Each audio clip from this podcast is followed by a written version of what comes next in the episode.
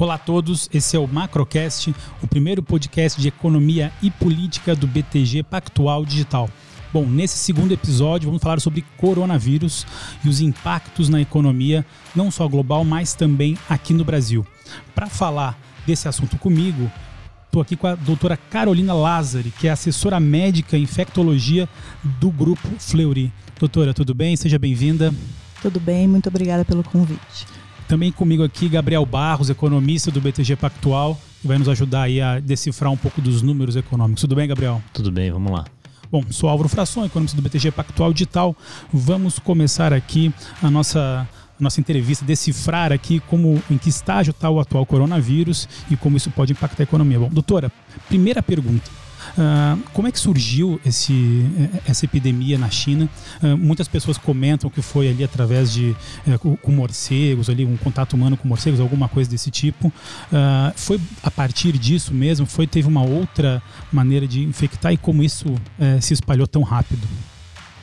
Bem, a gente sabe, de modo geral, para os vírus respiratórios, não só os dessa, dessa família de coronavírus, mas vários vírus respiratórios, incluindo o influenza, o famoso H1N1, o que, que acontece? Eles circulam é, entre animais também, os vírus, todos esses animais e mamíferos e não mamíferos, eles são infectados pelos seus próprios vírus respiratórios, de transmissão respiratória. E esses vírus circulam nas populações desses animais, e como é característica de, desses vírus, assim como, como outros vírus também não respiratórios, eles são muito suscetíveis a mutações. E à medida que eles vão sofrendo mutações, eles mudam a sua maneira de se relacionar com seu hospedeiro e conseguem, inclusive, pular para hospedeiros de espécies diferentes. Então, por exemplo, a, é, os vírus influenza, por exemplo, é muito comum a influenza aviária. Tem vários subtipos do vírus influenza que é, circulam entre várias espécies de aves migratórias ou não. Então, o que, que costuma acontecer? O vírus das aves migratórias, que são selvagens, eles começam a se mutar. Em algum momento há um contato entre uma espécie migratória e um, um, uma ave de granja, por exemplo, uma ave de criação o vírus consegue passar a infectar essa espécie. Ali naquela população dessas aves de granja, ele começa a se disseminar, a se adaptar mais, a sofrer mais mutações e até o momento que ele consegue se adaptar tanto à ave como que ele consegue também pular para um mamífero. Aí numa granja que coexiste porco e ave, ele passa para o porco e fica ali coexistindo vírus de influenza aviária com vírus de influenza suína, até que ele circula tanto no mamífero, numa população de mamíferos, que ele sofre mais mutações, mais é arranjos genéticos trocando o material genético entre um, um subtipo e outro, até que ele consegue passar a infectar humanos. E vai causar os primeiros casos entre humanos, e ele continua se adaptando, continua mudando, até que ele se adapta bem ao ser humano a ponto de conseguir se transmitir de um ser humano para outro e não precisar mais da participação do animal nesse ciclo. Esse exemplo eu citei o influenza, mas isso é comum para todos os vírus respiratórios. Então, o que parece que aconteceu para este coronavírus foi exatamente isso. Num local de grande convivência de vários tipos de animais, como num mercado lá em Wuhan, que tem toda aquela convivência de animais vivos, e intensa proximidade desses animais com seres humanos, esse corona foi sofrendo mutações, coronavírus desses animais, e, em determinado momento, ele sofreu mutações suficientes para que ele se adaptasse e passasse a trans ser transmitido para o ser humano e também entre um ser humano para outro. Você comentou bem, uh, uma forma muito interessante, sobre a comparação aí com as outras epidemias, outras uh, doenças respiratórias que a gente teve nos últimos anos. Uh, porque, de uma certa forma, eu acho que chocou um pouquinho o mercado financeiro nessas últimas semanas esse potencial de transmissão do atual coronavírus. Isso é assim, isso é normal a, a qualquer outra doença respiratória, o SARS foi assim, a gripe aviária, a gripe suína também teve essa capacidade muito rápida de transmissão o coronavírus, esse novo coronavírus, ele tem essa característica mais, mais peculiar dela? Esse vírus ele está se mostrando muito eficiente para a transmissão. É, o que ocorre é que assim é, a gente tem que lembrar que a gente já tem é, é mais de 50 países já com casos registrados, mas ainda mais de 90% dos casos ainda estão localizados na China. Então, o primeiro país que, que, que tem que lidar com, com o surgimento de um vírus novo geralmente ele sofre mais, porque ele não tem tempo de se preparar. Então, essa grande disseminação a gente está observando porque nesse momento 95% dos casos que a gente tem para analisar vem da China, mas pensando que eles não tiveram tempo de se preparar. Agora a gente vai começar a enxergar melhor a capacidade de disseminação num país que já estava sabendo que isso podia acontecer e já começou a se preparar.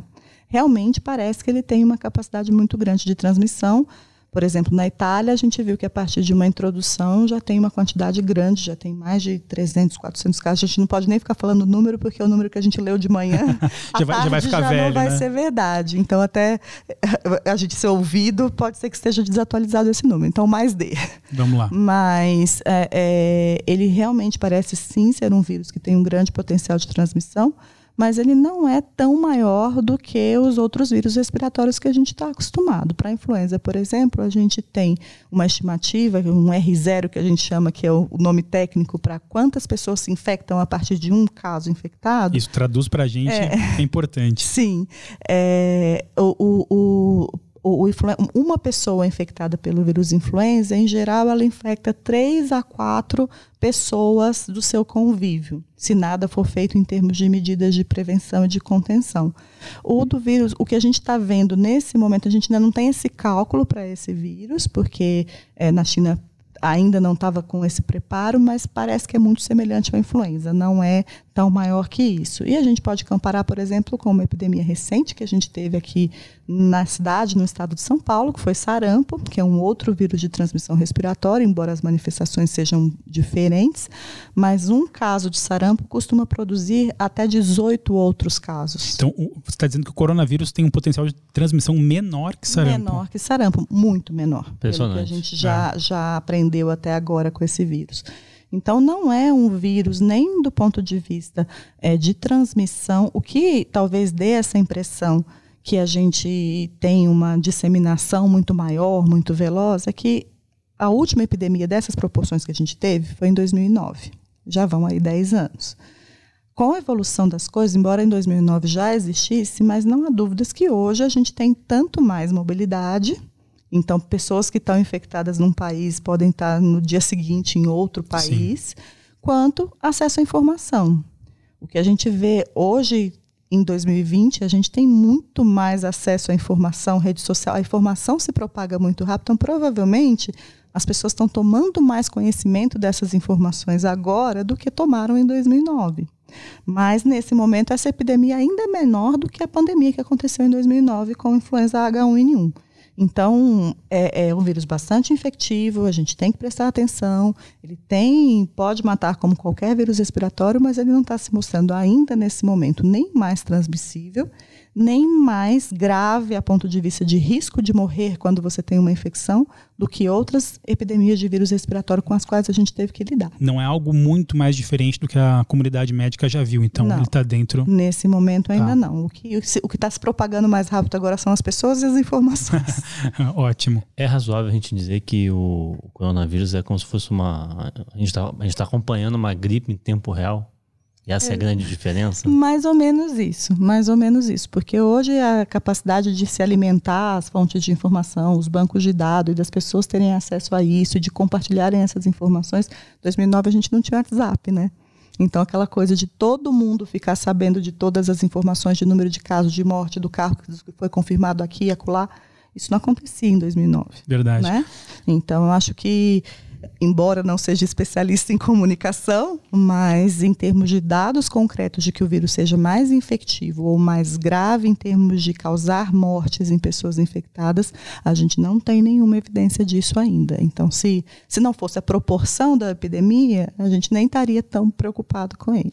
Esse dado de, da quantidade de, de pessoas que podem se contaminar a partir de, partindo de um só é impressionante a diferença do sarampo para o coronavírus. Exatamente. E não é maior do que outros vírus respiratórios. Não, e, então. e, não é algo que está sendo até divulgado ou falado, né? Essa comparação. Não, porque acaba que esse tipo de informação só circula entre os especialistas, né? Então, Sem dúvida. É bom quando a gente tem a oportunidade de discutir isso em outros meios. Maravilha. Para a gente é ótimo. Acho que tranquiliza um pouco mais os mercados aqui para a gente também. Gabriel, Eu queria saber de você o seguinte: bom, uh, teve um, um, esse, bom, 90, esse, mais de 90% dos casos, como a doutora Carolina falou, estão na China. Uh, e isso está tendo um impacto muito forte na economia chinesa. A gente viu recentemente aí alguns movimentos do governo para tentar uh, burlar um pouquinho esse, esse crescimento. Na sua visão, uh, como, é que isso, como é que isso pode impactar em termos de números o PIB da China, por exemplo, e que problemas isso pode causar para a balança comercial do mundo, para a estimativa de crescimento do mundo, porque isso, no fim das contas, acho que o mercado está vendo para mudar aí os seus preços dos ativos todo santo dia, né? É uma pergunta ótima, porque como a China é, é faz, faz preço, né, ela, ela acaba movendo, digamos assim, a economia mundial, qualquer coisa que aconteça na China tem uma, repercussão global. Então, é, o que os números apontam, é, com base no que a gente sabe até o momento, né, pode ser que amanhã a gente tenha novas informações e isso vá, vá sendo atualizado, mas com base nas informações que a gente tem hoje, o impacto no PIB da China no primeiro trimestre seria de aproximadamente um ponto percentual. E aí, olhando o PIB em termos anualizados, né, 2020 fechado, a gente estaria falando de um impacto de meio a um ponto percentual de crescimento é, é relevante, é, pode parecer pequeno, mas é relevante porque a China ela é a locomotiva, digamos assim, do mundo e afeta, só para dar uma ideia, a China é o principal parceiro comercial do, do Brasil. Então ela tem um efeito bastante grande é, em outras economias em função dessa desaceleração. É que teve um ponto também interessante, porque a gente viu o governo, por exemplo, o Banco Central uh, da China uh, uh, tendo jogar estímulos ali na, na economia chinesa para tentar não tem um impacto tão grande nesse primeiro trimestre, como você comentou, porque vale, acho que só para dar o um número cru ali para quem está escutando a gente, em média, nos últimos trimestres, a China cresce ao trimestre 1,5%. Estimativa agora média de mercado dos economistas ao redor do mundo de 0,4% nesse primeiro trimestre. Ou seja, isso vai ter um impacto grande, já está tendo algum tipo de reflexo, por exemplo, até na, na relação comercial ali Brasil, é, desculpa, Estados Unidos e China, que a China já teve que aliviar alguns pontos em termos de tarifas para conseguir ter mais um pouquinho de volume comercial e, e, e mexer esse PIB. Uh, ah, na sua visão, uh, como que isso então pode de uma certa forma impactar Brasil? É só é só é só petróleo? Tem mais o que que pode que pode mexer por aí? Eu acho que pode mexer bastante porque é como a principal medida do governo chinês foi é, implementar a quarentena, né? As pessoas ficaram reclusas em casa para evitar a disseminação do vírus. E foi justamente, vale lembrar, foi justamente no Ano Novo Chinês. Né? Um, um período em que as pessoas viajam muito, gastam muito, né? então o consumo das famílias chinesas é bastante relevante nesse período. Então, como elas ficaram reclusas, o, o Ano Novo Chinês foi, digamos assim, paralisado, esse consumo não aconteceu e isso afeta a demanda para baixo. Afetando a demanda para baixo, afeta a, demanda chinesa, afeta a demanda global. E aí, como é que bate na gente? Bate principalmente pelo canal de, de comércio internacional, como você falou. Uh, a China é nosso principal parceiro comercial. A gente exporta principalmente soja, minério de ferro e petróleo para a China. Petróleo caiu, está caindo 20% no ano o preço, né? Ou seja, não só a demanda da China por, uh, vai cair, evidentemente, por uma retração na economia, mas como o preço acabou corrigindo, para a gente isso aí é, é ruim de diversas formas, né? Pois é, então tem esse, esse, esse, efeito duplo, né? Tanto o efeito preço quanto o efeito quantidade. É, Para a gente, o efeito é imediato. Por exemplo, fazendo o, o, do ponto de vista fiscal, o governo arrecada aproximadamente 0,8% do PIB é, com receitas de petróleo e gás. Isso dá aproximadamente 65 bilhões de reais. É bastante é coisa. É significativo, né? Então, como o preço caiu, conforme você falou, já aproximadamente 20%, isso já tem um efeito imediato em função desse crescimento menor da China no primeiro trimestre, pelo menos, né, a expectativa é que tenha uma recuperação ex-post né, nos outros trimestres. Mas, de qualquer maneira, pelo menos no primeiro trimestre, a gente tem um efeito combinado de preço para baixo e quantidade para baixo.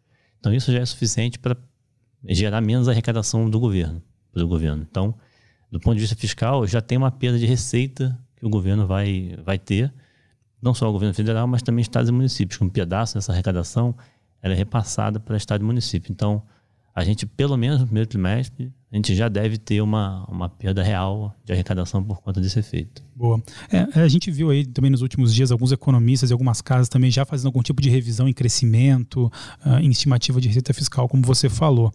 Uh, mas tem, acho que, um, e aí, já jogando a bola de novo para a doutora Carolina, uh, o, o, mercado ele está é, preocupado se a OMS vai considerar o coronavírus uma pandemia mundial. Acho que quando sair essa notícia, talvez possa ter algum tipo de correção nos preços do mercado.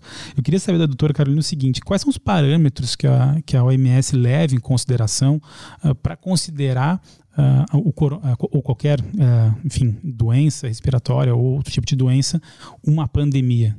São parâmetros que são bem estabelecidos pelo Regulamento Sanitário Internacional, que cl classifica uma crise relacionada a um novo vírus, a um novo agente infeccioso, em fases. Então, a fase 1 seria a, a, fase de alerta, quando começa a circular algum agente em animais ou com casos esporádicos de pessoas que é, potencialmente pode causar uma epidemia.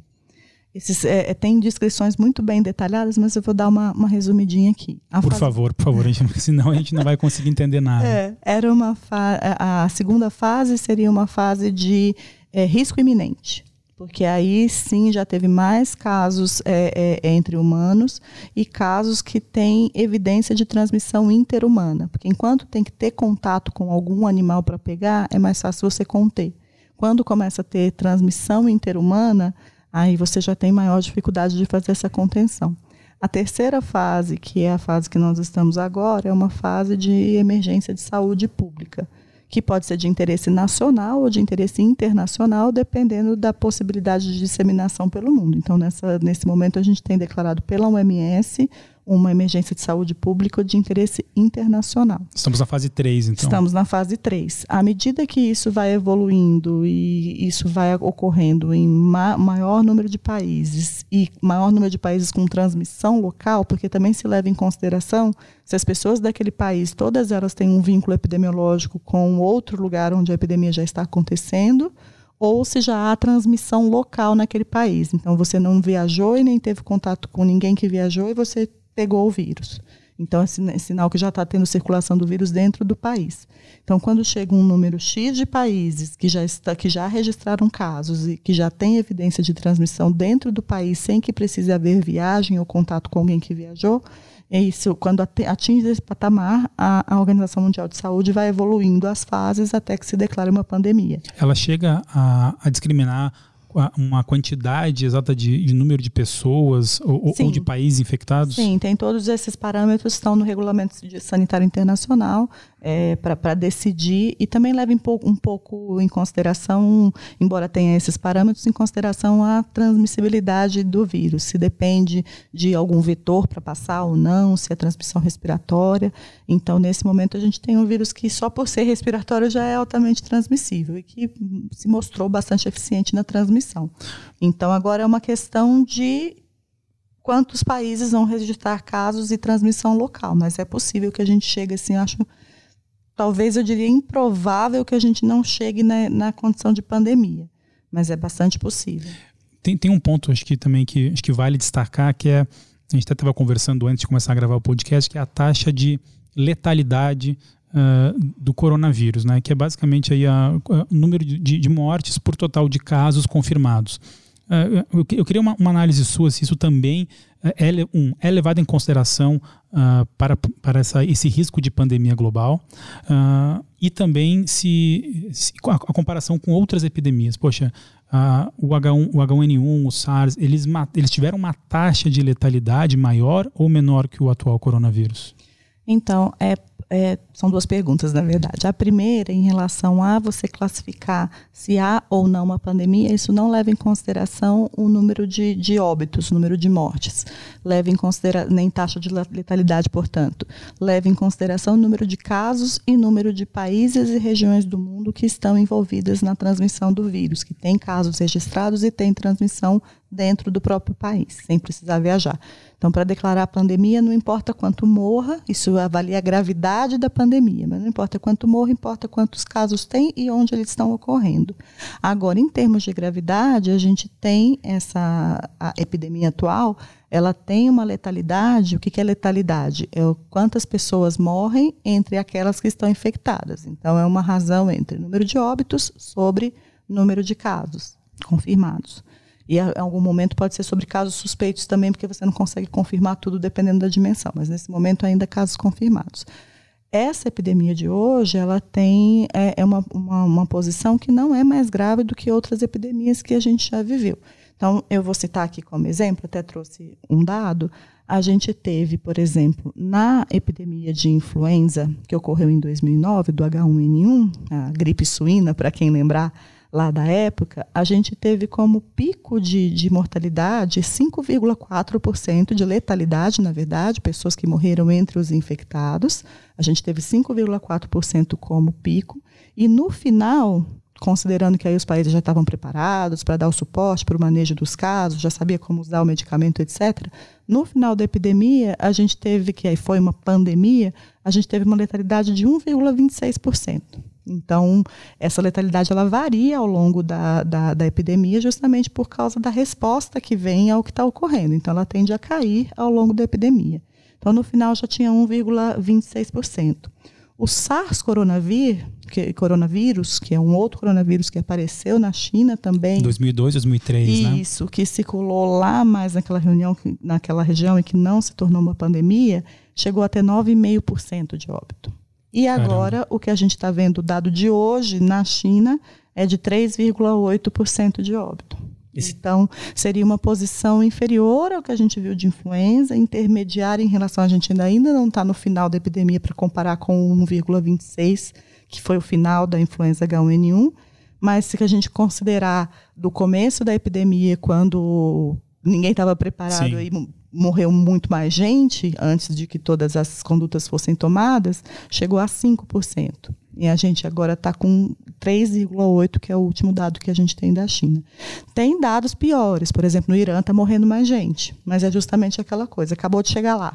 Então, provavelmente, isso vai cair ao longo, da, ao longo da, da, da, da, do envolvimento da epidemia. Mas pela patogenicidade do vírus, pela capacidade dele de causar doença grave, não é não há evidência agora que ele causa doença mais grave do que o influenza ou que outros coronavírus que já circularam na região asiática.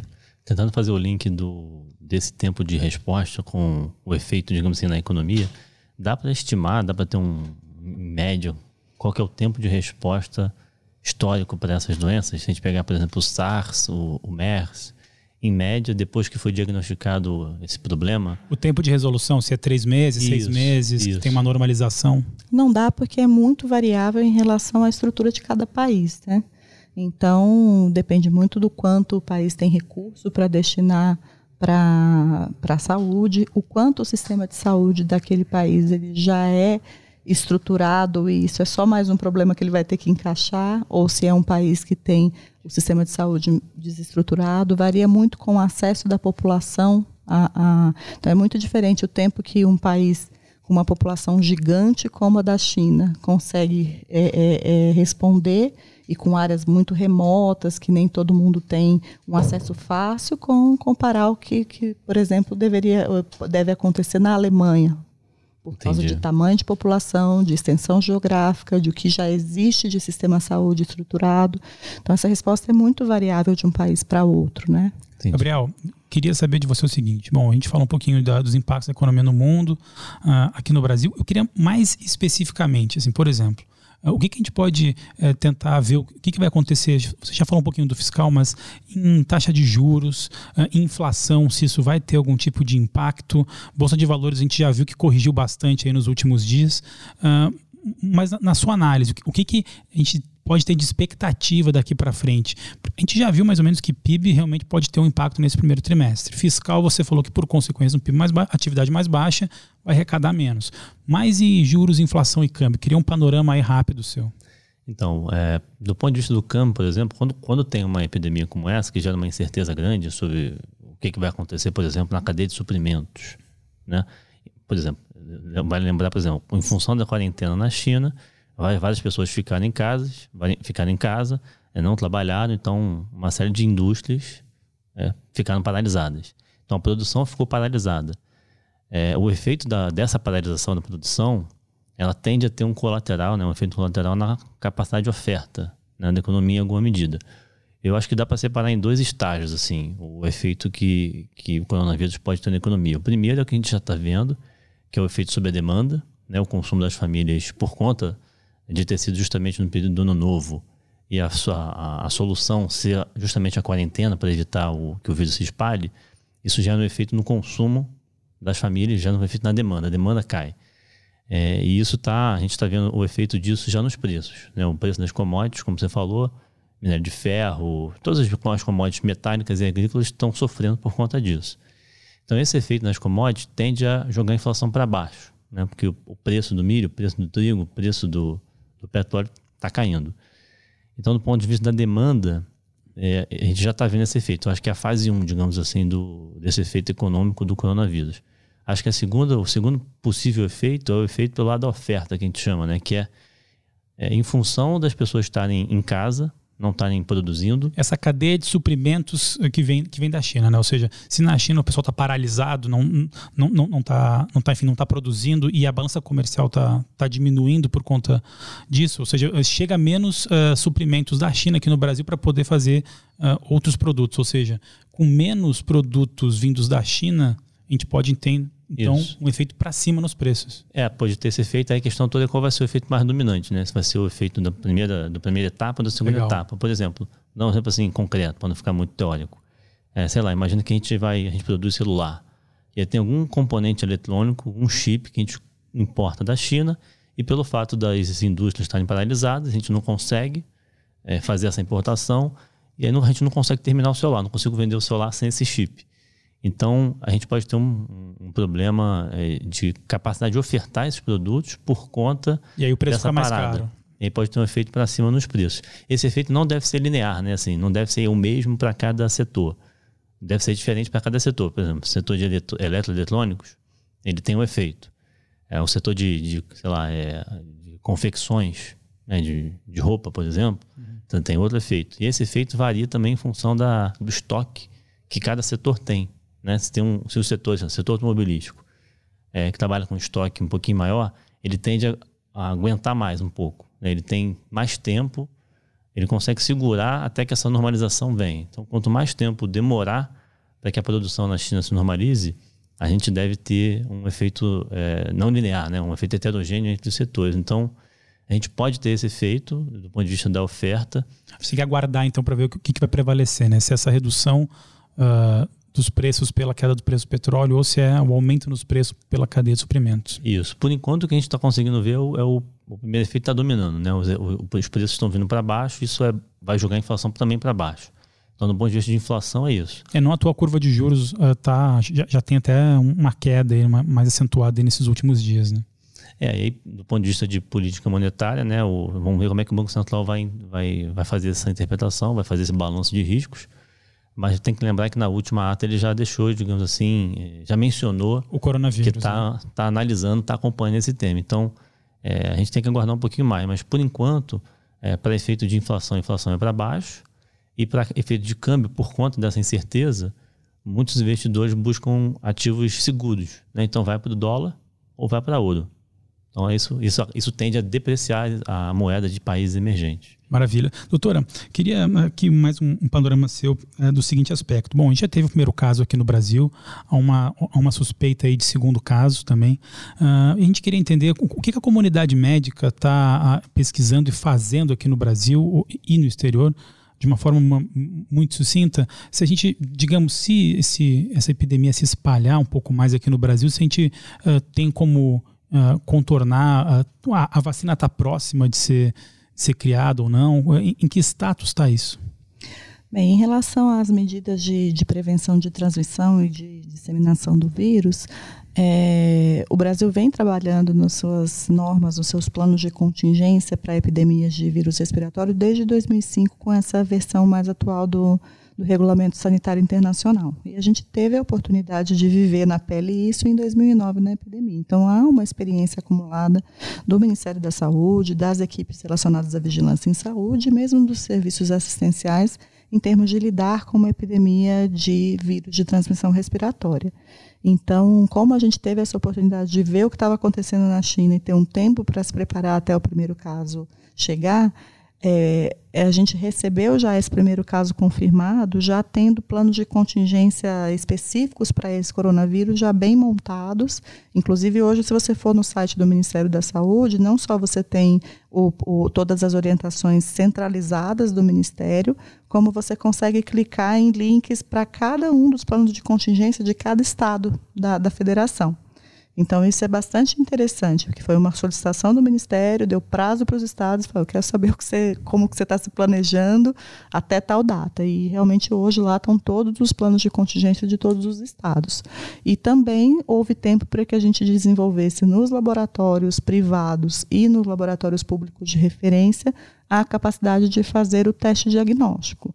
Então, hoje a gente tem já pelo menos três laboratórios de referência do Ministério da Saúde que já estão fazendo a técnica de PCR para esse vírus, que é a recomendada. É, atualmente o Instituto Evandro Chagas, quatro na verdade, Instituto Evandro Chagas, Fiocruz, Instituto Adolfo Lutz e um LACEN de Goiás que deu suporte para o pessoal repatriado que ficou lá em Anápolis. Então, esse, e outros laboratórios vão ser capacitados à medida que, que forem tendo esses casos suspeitos, isso já está em andamento.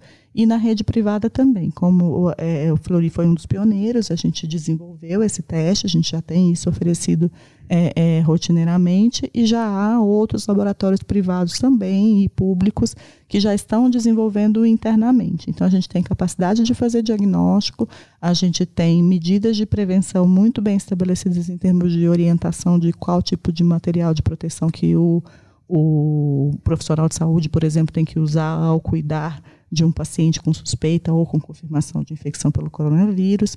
A gente já tem, é, além dessas orientações, a gente já tem as referências para onde mandar as amostras para fazer diagnóstico, as orientações de isolamento desse paciente, as orientações de como fazer uma quarentena domiciliar, como fazer uma, um isolamento hospitalar. Então, tudo isso já tem orientação, então fica muito mais fácil. E previsão de. E, e essa, não tem uma previsão, claro, de, de controle, né? Mas uh, como é que a gente pode, de uma certa forma, se prevenir disso? Né? Eu acho que uh, as vendas de álcool gel acho que estouraram nos últimos dias, está todo mundo aí preocupado, tentando fazer algum tipo de proteção, mas como na prática, no dia a dia, a gente pode, enfim, se proteger disso? O mais importante é lavar muito, é, na medida do possível, tentar evitar a proximidade com pessoas com sintomas respiratórios.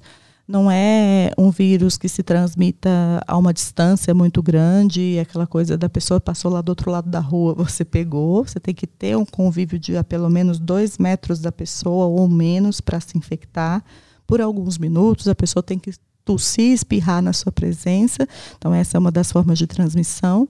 Ou você ter contato com superfícies contaminadas. A pessoa espirra ali e se deposita na superfície a gotícula de saliva ou de secreção respiratória é, com vírus, ou ela toca as suas secreções respiratórias na hora que espirra, põe a mão, na hora que tosse, põe a mão e toca uma superfície, e você na sequência toca essa superfície e põe a mão na boca, no olho ou no nariz. Então, o mais importante é você tentar, na medida do possível, a gente sabe que é difícil, mas não ficar num contato próximo, íntimo com uma pessoa que tenha sintomas respiratórios, especialmente nesse momento agora que tenha viagem recente, que tenha sido considerado caso suspeito para coronavírus. Se for necessário, é, se você convive na mesma casa, se você vai cuidar da pessoa, tem que usar a máscara. Então, essas orientações são, são dadas bem especificamente. E para o dia a dia, lavar a mão com frequência, pelo menos a cada duas horas, lavar a mão com água e sabão, bem lavadinha, não é aquela passada de água que a gente dá, é lavar entre os dedos, as costas da mão, as pontas, debaixo das unhas. E, se não puder lavar, ou até mesmo tendo lavado, usar o álcool gel com pelo menos 70% de concentração de álcool. Essas orientações servem para todos os vírus respiratórios. Uma coisa importante é que não há nenhuma recomendação, nenhuma fundamentação científica para a população inteira andar de máscara pela rua. O que realmente tem de orientação é que as pessoas que vão lidar com contato próximo a menos de dois metros com pessoas sintomáticas precisam usar a máscara. Então, são os profissionais de saúde e aquelas que vão cuidar da pessoa em casa, a mãe que cuida do bebê que está respirando, etc. Agora, é, é, uh, fora essas situações, é muito mais eficiente você colocar máscara na pessoa se ela precisar sair do isolamento, por exemplo. Você está com suspeita de coronavírus, você vai ficar orientada a ficar quieto na sua casa, trancado no seu quarto. Se você piora e precisa ser levado para fazer um raio-x, para colher um exame, você vai de máscara. Porque aí você não sai cuspindo o vírus por aí no, no, ar. É muito mais eficiente do que colocar máscara em todas as 500 pessoas com as quais você vai conviver no caminho. Perfeito. Então, essa corrida por máscara não tem fundamentação. Ah, por álcool gel até faz sentido, mas também não precisa pânico. Essa higiene não era para você ter se preocupado em ter ela a partir de hoje, depois da confirmação Sempre, de né? ontem. Ela previne conjuntivite, ela previne algumas doenças gastrointestinais e todos os outros vírus respiratórios. Então, isso é uma preocupação de sempre. Pena que, as, que o álcool gel não se esgota em outras épocas, né?